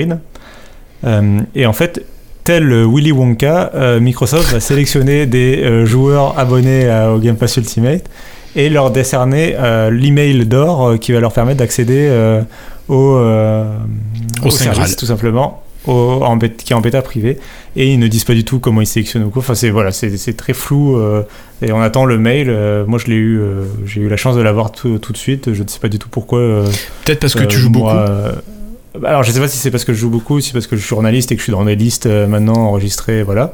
Euh, parce qu'il y a plein de journalistes évidemment, comme par hasard, qui l'ont eu, donc euh, peut-être que c'est pour ça. En tout cas, euh, en tout cas, euh, euh, voilà, ça, ça- va par vague. Je trouve qu'il aurait été quand même intéressant que Microsoft propose aux gens de s'inscrire, quitte à ce que derrière ce soit exactement la même sélection qui soit faite et les mêmes gens qui soient sélectionnés. Ça aurait donné un petit côté au moins où tu as l'impression que tu as fait une action et qu'on n'a juste pas encore sélectionné ta participation, mais que ça va arriver, plutôt que juste ce côté complètement aléatoire où il faut euh, être abonné et attendre. Euh, je trouve euh, voilà que, ça donne un, un sentiment un peu bizarre où bah, c'est en bêta fermée mais t'as aucun endroit pour t'inscrire en fait. Mm. C'est un, peu c'est un peu étrange comme façon de faire, mais euh, bon après je pense qu'ils vont très rapidement ouvrir de plus en plus les vannes pour que tout le monde y ait accès. hein. donc c'est un problème qui sans doute va se régler de lui-même. Euh, donc ça c'est quand même la plus grosse euh, nouveauté euh, de la semaine. Et puis euh, en accompagnement un peu de, de, de ces- de cette annonce, il y a Phil Spencer qui a pris la parole sur Twitter puisqu'il est quand même relativement accessible. Euh, Phil Spencer donc c'est le patron de, de Xbox et du gaming chez Microsoft. Et euh, au travers de plusieurs réponses aux gens, il a quand même répondu et annoncé des choses. c'est quand Ah, même assez sympa, quand même. majeures euh, du système. Alors que d'habitude, les gens, même, les exécutifs comme ça, euh, les cadres, quand ils, ré- euh, quand ils répondent aux questions des gens, souvent c'est des trucs un peu au niveau où voilà, ils contournent la question. Quoi. Là, il, non, non, il y allait. Donc, on lui a demandé notamment si il y allait avoir une, une- une mise à niveau des serveurs de xCloud qui est Ah oui, attendue c'est vrai. Puisque euh, xCloud tourne actuellement avec des Xbox One S qui montrent clairement des signes de vieillesse. Mais c'est surtout qu'on qu'on peut pas jouer ça au passe jeu sur des séries X et on peut pas jouer au jeu next gen. Euh, en fait, il y a une double problématique. Moi, je pourrais revenir après, je pense, euh, sur le retour sur cette bêta, Euh, mais le, la- le passage à la série X, donc il est attendu. Et donc, il a très clairement dit que, en fait, euh, c'était déjà en cours et que euh, c'était en test interne. Euh, Donc, en interne, ils ont accès, ils commencent à avoir accès à des séries X. Et, donc, c'est en cours le, changement. J'imagine que la pénurie qui touche tout le secteur de la tech ne doit pas beaucoup aider Microsoft à pouvoir intégrer des séries X facilement à ses infrastructures. C'est comme ça. Mais du coup, voilà, donc il n'y a pas de délai annoncé, mais je pense qu'ils espèrent toujours que ce soit pour 2021. Euh, un autre élément sur lequel il a, répondu, c'est l'éventualité d'ajouter des jeux PC euh, au service de streaming. Actuellement, tous les jeux de xCloud, c'est des jeux Xbox. euh, c'est- complètement des jeux, vu que c'est des Xbox One S, c'est des jeux Xbox. Et il y a des gens qui se demandent bah, les jeux PC, est-ce qu'ils arriveront, notamment par exemple le Age of Empire 4 qui sort à la fin de l'année, est-ce qu'ils pourraient pas la- l'ajouter à xCloud quoi Et donc là, il explique que d'abord, euh, clairement, c'est quelque chose sur lequel euh, ils réfléchissent et notamment c'est pour ça qu'ils sont très exigeants du côté du cross-save, euh, donc la possibilité de garder sa sauvegarde, que tu joues sur PC ou sur Xbox, peu importe. Ils veulent voilà que, ta sauvegarde te, se- te suive avec toi et ça fait partie de ce travail-là. Et clairement, à terme, ils veulent, oui, en passant par Azure, que les jeux PC puissent aussi tourner sur xCloud. Mais pour l'instant, ils veulent se concentrer sur le jeu console. Donc ça arrivera un jour, mais pas tout de suite. Et euh, le- la dernière chose, c'est euh, donc le PC, le smartphone, c'est très bien pour streamer, mais quid des consoles, notamment parce que euh, quand il l'annonce, lui, il explique que le xCloud, c'est- bien pour jouer en streaming, mais c'est aussi surtout très bien pour découvrir des jeux sans avoir à les télécharger. Mais oui. Et ça, du coup, ce serait utile tout autant sur smartphone que sur console. Et donc, il explique que oui, le streaming arrivera sur console. Euh, alors, il précise pas lesquels, effectivement. Euh, donc, on sait pas si. Ce, ce- ce mais je trouverais ça. Est-ce que ça sera les One ou les séries S et X C'est ça. Bah, C'est sûr que ce sera au moins les séries S et X, ça c'est Oui. sûr. Ça, paraît évident et ça permettra, comme, comme, on les- comme je l'expliquais à l'instant, au moins de tester les jeux avant d'éventuellement les télécharger et les installer en local. Et puis d'une manière générale, pour la série S, ça permettra de faire tourner les jeux en version série X euh, en streaming, ce qui est déjà pas mal. Euh, mais évidemment, la question c'est pour les Xbox One. J'espère quand même que Microsoft fera pas cette erreur de ne pas proposer xCloud sur, suis comme toi. sur les Xbox One, ce serait complètement stupide et contraire à leur stratégie. ils ont un parc installé énorme de Xbox One. Ce serait dommage de ne pas les mettre à contribution. J'espère qu'il y aurait une raison technique si d'aventure ça devait pas être le cas. quoi. Est-ce qu'on peut envisager qu'il y ait une réelle raison technique à partir du moment où tu as une connexion suffisante? Non. Il peut y avoir une raison technique qui serait celle du décodage vidéo. Euh, tout dépend du codec vidéo qu'ils utilisent. Il y a des codecs, euh, tout ça est en train de se renouveler, et notamment YouTube et compagnie sont en train de passer à un nouveau codec dont j'ai oublié le nom. Euh, c'est l'AV1, qui est le, codec de la 4K et, qui est un codec qui est beaucoup plus efficace que le H265 ou le HEVC, si vous avez entendu parler de ces formats-là. Il est à la fois plus efficace et surtout il est complètement open source et gratuit et libre d'utilisation sans royalties à payer, contrairement au format que j'utilisais.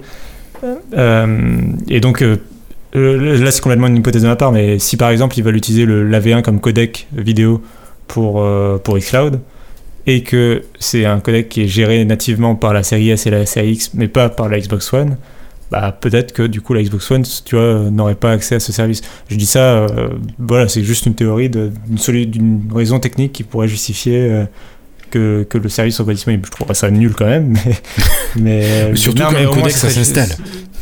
Bah non, mais après, il faut que tu as, que ce soit euh, ton circuit hardware faut... physique pour le. C'est ça. En fait, euh, c'est aujourd'hui les, les, codecs ils sont gérés de façon hardware pour que ça, que ça soit, aille plus vite. Pour, que ça aille plus vite, ouais.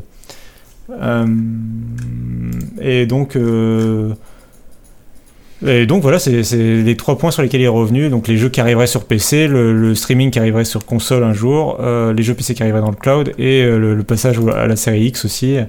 Euh, alors il a évidemment il n'a pas non plus détaillé une feuille de route sur Twitter, mais au moins il a répondu clairement et il a plutôt répondu oui à chaque fois, donc c'est plutôt enthousiasmant pour l'avenir, même si tout ça arrivera pas tout de suite. Non, non, non. Mais ah, c'était plutôt sympa quand même de le lire parce que ça donne envie de rester sur l'écosystème Microsoft quand même. Oui, oui, clairement. Et puis ça montre qu'ils savent où ils vont aussi. Euh, je trouve ce qui est intéressant en ce moment avec Microsoft, avec l'Xbox en particulier, c'est que euh, on, commence à avoir les premiers fruits de travail qui ont, travaux qui ont, commencé ces dernières années. Et euh, il y a plein, plein, de trucs qui arrivent aujourd'hui. et c'est pour ça que Microsoft parle beaucoup de la Xbox en ce moment et fait plein d'annonces autour de Xbox. C'est des choses qui étaient en chantier depuis longtemps et qui arrivent petit à petit. Et on sent qu'ils ont une, ligne directrice et, ils s'y tiennent et ils travaillent dessus. Quoi. Euh, et je voulais juste très rapidement parler de, de, du, de la bêta là, sur PC. Euh, bon, je vais pas faire un retour détaillé, je pense euh, ce serait un petit peu long, mais je vais juste dire que on, sous-estime l'importance du passage à la série X. D'abord, clairement, on sent que les jeux sont sur version Xbox One, c'est-à-dire que la qualité graphique est pas là. sur, des, sur, des, jeux qui sont un peu cross-gen, genre Outriders, euh, les temps de chargement sont super longs. Oh oui. Euh, parce que parce que Xbox One S aussi. Euh, mm. Enfin voilà. c'est des choses que la série X réglerait. Et surtout, le, le lag. Alors moi j'ai trouvé qu'il était plutôt assez faible. Le, premier soir était important, mais ils avaient des problèmes serveurs visiblement. Une fois que ça a été réglé, réglé je trouvais ça assez impressionnant à quel point la latence était relativement faible. Mais pour l'affaiblir encore plus, la série X va être vraiment très importante parce que euh, le lag est aussi dépendant euh, du, nombre d'images par seconde. Si un jeu tourne à 30 images par seconde, c'est assez logique, euh, c'est assez simple à expliquer. Si un jeu tourne à 30 images par seconde, donc le serveur t'envoie 30 images par seconde, bah c'est forcément tu as plus facilement du lag et un temps de réaction du serveur qui est plus important que si ton jeu tourne à 60 images par seconde. Si, tu si il y a 60 envois et réceptions par seconde, tu as plus euh, de flexibilité pour que le joueur, euh, au moment où il fasse une action, le, serveur derrière réponde rapidement, puis t'envoie une image, puis euh, tu vois. Donc, donc ça a une importance aussi. Plus le jeu est fluide, plus, plus il sera réactif en cloud gaming. Et c'est pas pour rien qu'en ce moment Microsoft propose du FPS boost par exemple pour les gens à 3 qualité, pour les faire passer sur 60 images secondes ou à 120 images secondes. tout ça suit une certaine logique. C'est justement pour préparer le terrain, pour, pour le, pour le cloud gaming. Donc tout ça est très bien pensé quand même. Euh, mais voilà, c'était le petit retour que je voulais donner. Euh, sinon, euh, bah, du coup, ça pixelise et c'est encore du 720p, j'ai l'impression pour l'instant. Donc, donc ça pixelise pas mal. donc c'est, moi, je trouve pas ça à part sur des petits jeux type Spiritfarer où ça se voit pas trop, je trouve pas ça pleinement utilisable, mais c'est une très, c'est une bêta très, très early pour l'instant. tout ça va s'améliorer. Alors tu dis ça parce que tu as l'habitude déjà de ta série X qui fait que tu es habitué à avoir des beaux graphismes, ou moi par exemple qui suis sur ma Xbox One S, finalement je resterai sur une qualité d'image équivalente non, euh, je verrai quand même y a, deux, Ouais, il y a, y a, deux strates. Euh, la première, c'est la façon dont le jeu tourne sur la console. Là, tu verrais pas de différence parce qu'il tournerait de la même façon que sur ta console. Euh, et après, derrière, il y a la compression et le flux vidéo qui fait que tu as l'impression de jouer sur du YouTube d'il y a 5 ans. D'accord. en termes de. Tu vois les artefacts de compression, tu vois les, la pixelisation, tu vois voilà, un peu tous ces éléments-là. Parce que aussi, tu joues en 720p. Enfin, il t'envoie un flux vidéo euh, qui est pas aussi bon que ce qui pourrait être euh, pour ta télé ou ton écran. Donc euh, donc il y, a ces deux niveaux, ça joue un peu sur deux tableaux. S'ils arrivent à améliorer la qualité de, de, connexion et la qualité de compression, peut-être que là, par contre, ça ferait déjà plus illusion par, par rapport à une Xbox One. D'accord. Merci beaucoup Cassim. Bon, on va continuer avec euh, une info, euh, tu en avais parlé déjà du Live Gold euh, qui devient gratuit pour les jeux free-to-play. Enfin, il n'y a plus besoin de Live Gold plutôt pour les jeux free-to-play.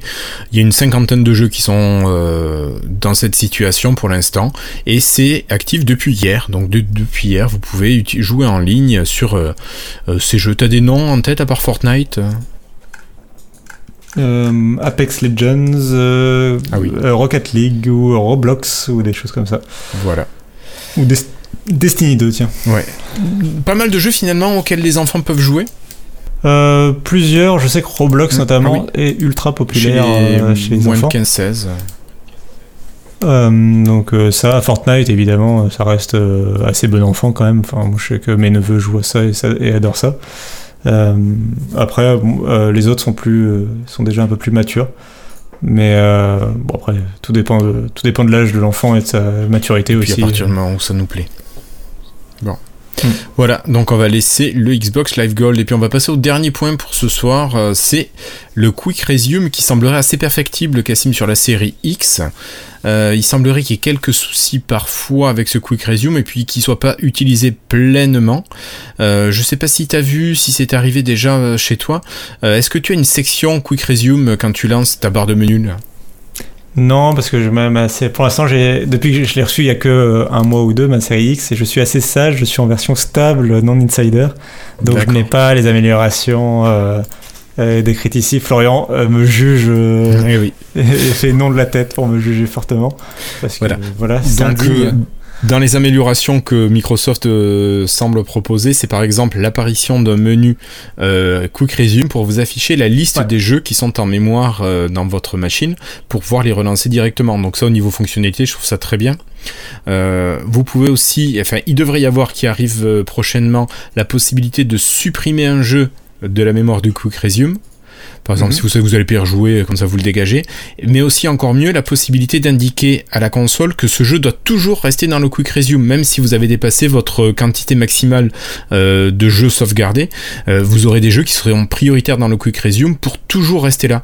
Donc c'est vrai mhm. que si on joue à plusieurs sur une machine, c'est vachement pratique. Chacun va pouvoir dire voilà, ça c'est mon jeu, celui-là tu me le gardes. Et ça évite que tu sois obligé de passer 3 heures. à euh, puis il devrait améliorer les choses aussi, peut-être pour euh, signaler que les jeux ne sont pas Quick Resume. Tu as parlé d'Outriders euh, tout à l'heure. Outriders, c'est un jeu qui est marqué Quick Resume. La console, même sur une One S, veut te le relancer en Quick Resume, sauf que le jeu devant être connecté, bah, il te dit vous avez téléconnecté, donc hop, tout le processus de, de charge se refait depuis l'écran de titre. Et c'est super long ce jeu, en tout cas sur une One S, punaise que c'est long. Et, je comprends que tu parlais tout à l'heure de la qualité de la Xbox One X pour streamer ce genre de jeu, parce que si tu dois attendre pendant 2-3 minutes devant ton ordinateur, attendre que ça charge côté Microsoft, euh, bah c'est pénible. Hein. Bah oui, forcément. Mais euh, non, mais clairement, Quick Resume, c'est la meilleure fonction euh, des nouvelles Xbox Series. Et, et j'ai hâte. bah, du coup, c'est des, des nouveautés.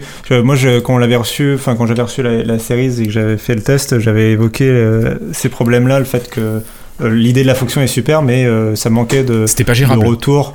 Euh, c'était pas gérable, tu savais pas les jeux. En fait, pour savoir si un jeu avait le Quick Resume, fallait le lancer et fallait attendre de voir s'il y avait le petit logo Quick Resume qui s'affichait.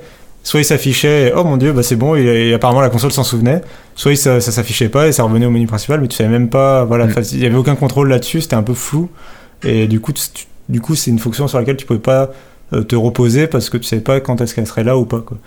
Euh, là, clairement, ça donne plus de contrôle, ça donne plus de visibilité, euh, c'est une très bonne chose, donc, euh, donc très bien parce que c'est les trucs qui manquaient pour en faire une fonction qui est vraiment vraiment cool. C'est clair. C'est clair, parce que le fait d'éviter ces 3 minutes de temps de chargement, c'est quand même quelque chose qui n'a pas de prix, quoi. Ouais, non, mais vraiment. Puis le fait, moi je trouve ça vraiment intéressant pour peu qu'on so- qu'on soit soit plusieurs à jouer sur la console, soit qu'on qu'on alterne entre, par exemple, on a un jeu qu'on joue en solo et un jeu qu'on joue en multi avec des potes. Euh, bah, on peut voilà passer de l'un à l'autre très rapidement euh, avec le quick resume et, euh, et tout le temps intervertir les soirs où tu te fais ta campagne solo de ton jeu et de temps en temps ah, bah il y, a- un pote qui, vient de se connecter il veut faire sa partie hop, tu, reviens à la home, tu lances l'autre jeu, il se relance tout de suite, et tout ça se fait de façon très rapide, donc c'est cool. C'est vraiment aussi efficace qu'un alt tab. Et d'ailleurs, c'est un truc qui me donnerait presque envie que Microsoft trouve une façon ou une autre pour que ce soit faisable sur Windows 10. Euh, alors pour l'instant, ça me semble compliqué parce que ça utilise euh, un peu euh, tout l'environnement fermé d'une console, mais, euh, mais ce serait vraiment cool. Quoi. Ça me paraît pas techniquement impossible. C'est vrai que c'est une hein. fonctionnalité qui est assez géniale. Bon, c'est compliqué, mais c'est pas impossible, ce mais, ce sera- mais après, il faudrait que le PC, euh, chacun a son architecture différente, donc ce serait le bordel à, à que ça fonctionne chez tout le monde. Quoi. Bon, mais on va se quitter là-dessus. Je vous remercie, Florian et Cassim, d'avoir été présents ce soir. Merci à toutes et à tous de nous avoir écoutés. Euh, N'hésitez pas à laisser un petit commentaire euh, sur l'article euh, 255 sur le site de Lifetile ou sur la page de l'épisode 205 sur YouTube. Tiens, On ceux est qui, toujours pour ceux qui comme moi, je peux Oui. donner une dernière news? Non. Ok. Allez, si, vas-y. J'ai découvert un truc trop fun. Si vous faites exécuter euh, Windows R, pour ceux qui savent pas, et vous tapez pbrush, P-B-R-U, Ouais, Paintbrush. vous faites entrer. Bah, ça ouvre Paint. C'était le nom, euh, c'était le nom de l'application quand elle a été créée sur Windows 3 et ça marche encore. Quand même. D'accord. Ça, ça a ton compatibilité. Hein. Ouais, c'est beau. Merci Très bien. beaucoup, Florian, pour euh, cette annonce qui est, mais. euh, Waouh!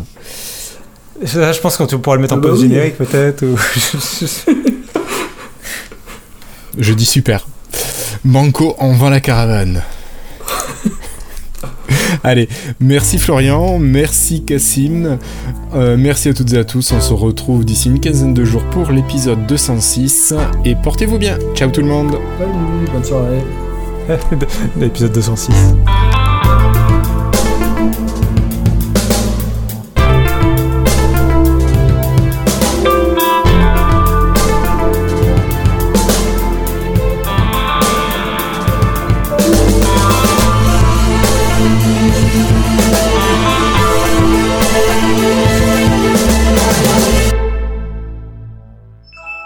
Ah, j'avais pas fait le lien non plus. Non, mais c'est bien, du coup, tu vois, j'ai fait, j'ai fait exprès pour que ce soit le dernier mot de l'émission, comme ça, hop. Ça, ça fait le lien avec le début. Ouais, c'est c'est bien géré vos trucs. Je sais pas si c'était volontaire ou pas, mais